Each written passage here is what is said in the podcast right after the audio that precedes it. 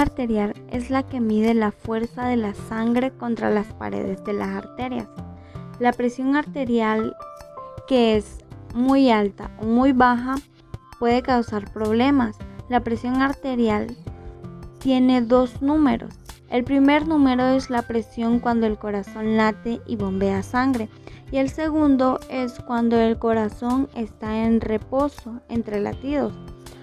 Una lectura de la presión arterial normal para un adulto es inferior a 120-80 y superior a 90-60.